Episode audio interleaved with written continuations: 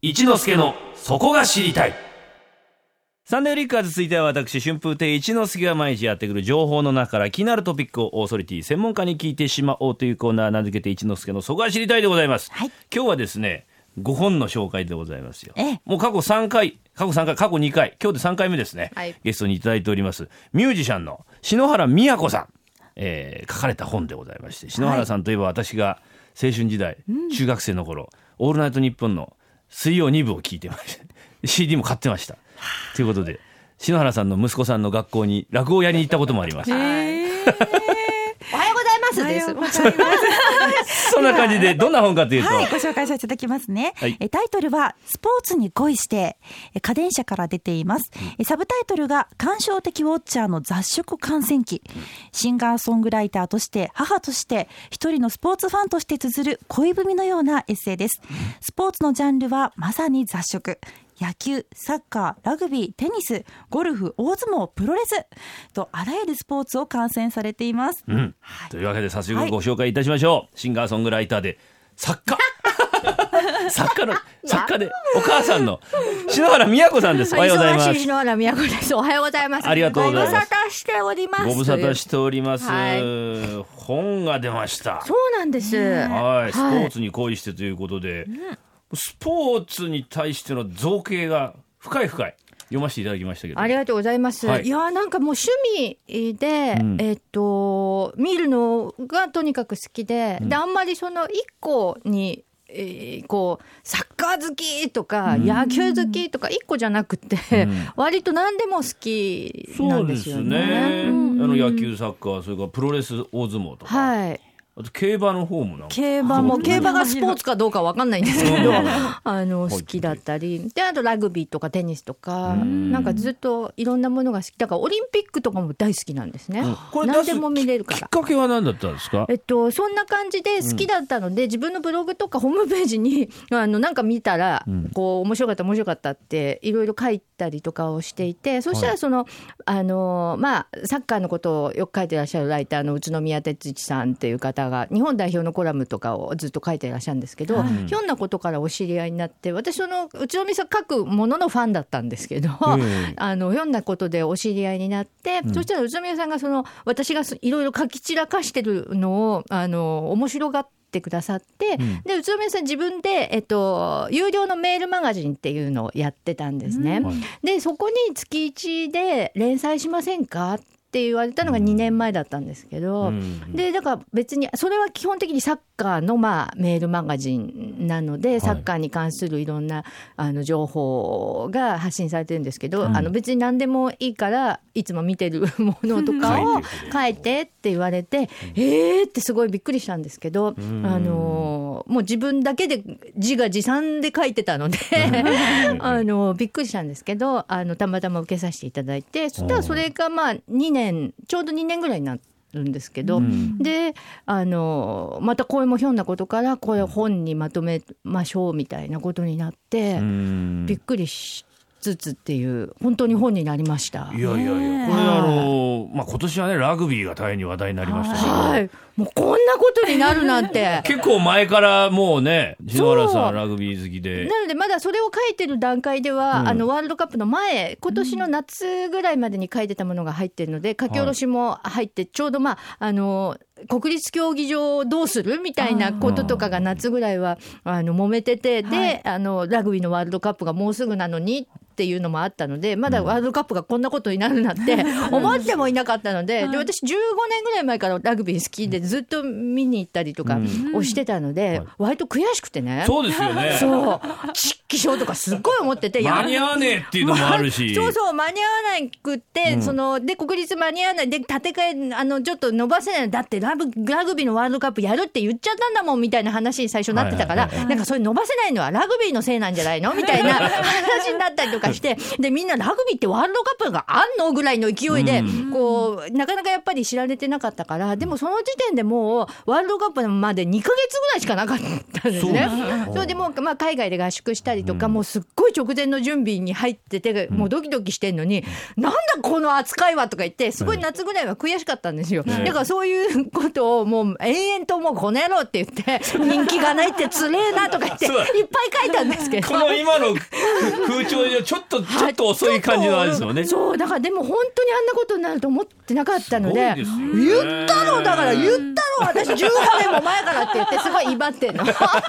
最近はという感じ。でもこの間チケットの問題とかあったじゃないでね、す本か。当バカですよね。あれね、はい。あの要は関係者に巻きすぎちゃったってことでしょ？一般に売れよって今こそっていうね。やっぱ慣れてないんでしょうねでもね。慣れてない。だからあのなんていうのチケットが売れるっていう状況にあ 協会が。はい。だからそんなわけがないときっと思ってとにかく今まで、あの買ってくださったまあ企業はすごい大事なスポンサーであのずっとやってきたので、うん。あのそこをやっぱりっていう気持ちが強くて、一般の人がそんなに欲しがるっていう状況にきっと慣れてなかったうん、でもそれ分かる。ちょっと分かるみたいな。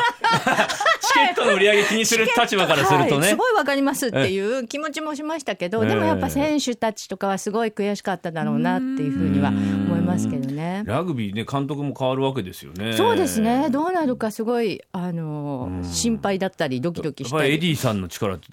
大きいでしょ？ねえでもすごい変わった人だったみたいですごい厳しくって、うんあのーそれはそれでいろいろあったみたいなので、まあこういうギュッとしたところで一個終わってまた、あのまあそれ引き継ぎながらってとにかくあの2019年に日本でやりますから。そうなんですよね。まあ4年後ま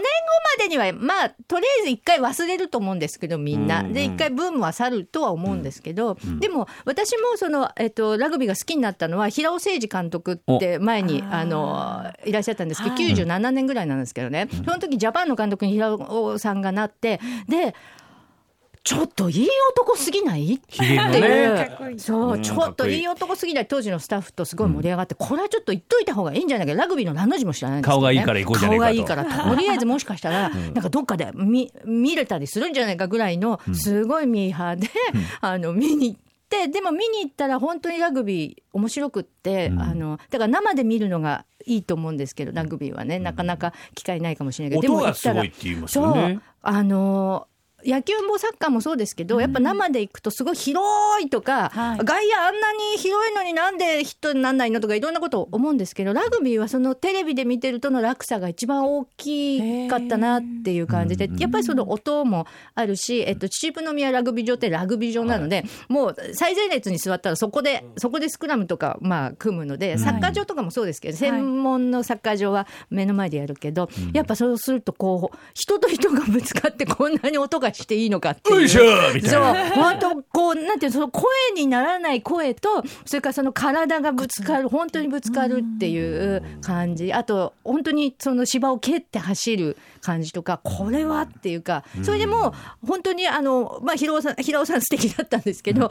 単純にラグビーすごい素敵だなっていうふうに思ってあの大学の試合も社会人の試合もよく見に行くようになってっていうことだったんで今その五郎丸選手がもうとにかく来てますよね。キャー今。キャー来てるじゃないですか。うわー来てるじゃないですか。は。なので、それで、こう、あの、キャーっていうお姉さんたちも全然いいと思うんですね。そういう人が来てねええ、裾野が広がるんですもんね。そうで、まあ、あの、キャーで終わっちゃう人ももちろんいると思うんですけど、あの、中には、こう、行って本当に、あ、ラグビーって面白いねって思っちゃう人がきっといると思うので、もう全然、あの、にわかでも何でもいいんじゃないっていうふうに、私も元祖だからっていう気持ちもあって、だからいっぱい、とにかく生で、私別にラグビーの宣伝に来たわけじゃないんですけど、いやさい最近だとないから、お相撲どうですか？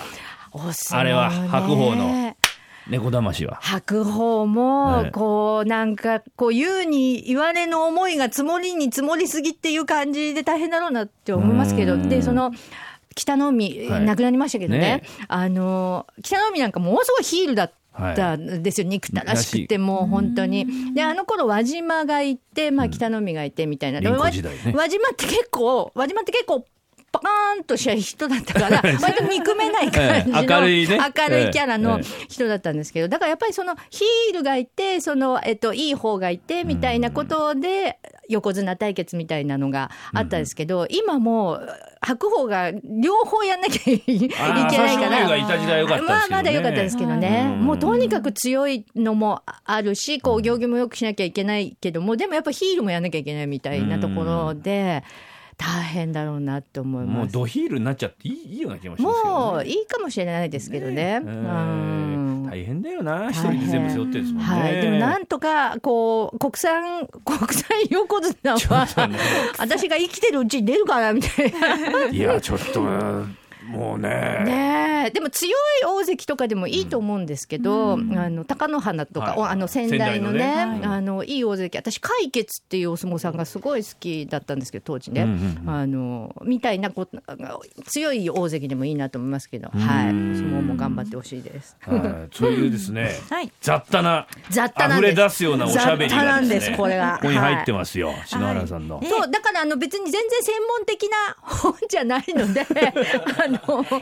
当雑多なんです。い。や共感しました。本当に、うん私もあのスポーツあまり得意じゃないというかあまりわからないんですけれど、でも本当にあそういう心情で見てらっしゃるんだなってすごくわかりました、はい。あとミュージシャン的なね、視点から見て、そうですね。同じこう表現者っていうか立場からどうだろうっていう。やっぱりそのえっとこう状況は違いますけどそのステージに立つっていう感じと、それからそのフィールドにこう、まあ、試合で出ていく、で今たま昨日とかたまたまあのスケートフィギュアとか見てましたけど、本当にだからたった一人でそのあ あのリンクに出ていくみたいな気持ちっていうか、ああいうの見てると、まあ、観客として頑張れもあるしでも本当に自分もその袖から、えっと、本番でステージに出ていくみたいな気持ちと、やっぱりあの背負ってるものが全然違いますけど、でもすごいこうその緊張感とかこう自分大丈夫かなっていう不安とかはすごくあの重なる部分があって、あのそういうことも割とちょっと書きました。じゃあ本の紹介をはい。改めてお願いします、はい、えー篠原美也子さんの著書「スポーツに恋して」は家電社から出ています。税別1500円で絶賛発売中です。絶賛絶賛でございますよ。絶賛ですよ。絶賛ですよえーではですね、えー曲の方を聞いてお別れということになります。ありがとうございます曲紹介お願いいたします。はい、えっと、スポーツからこれもちょっと、えっと、インスパイアされて、えー書いたあ歌なんですが、えっと、新しい羽がついた日というアルバムの中から、篠原都でヒーロー。本日はシンガーソングライターで作家の篠原美也子さんにお話を伺いました。ありがとうございましたありがとうございました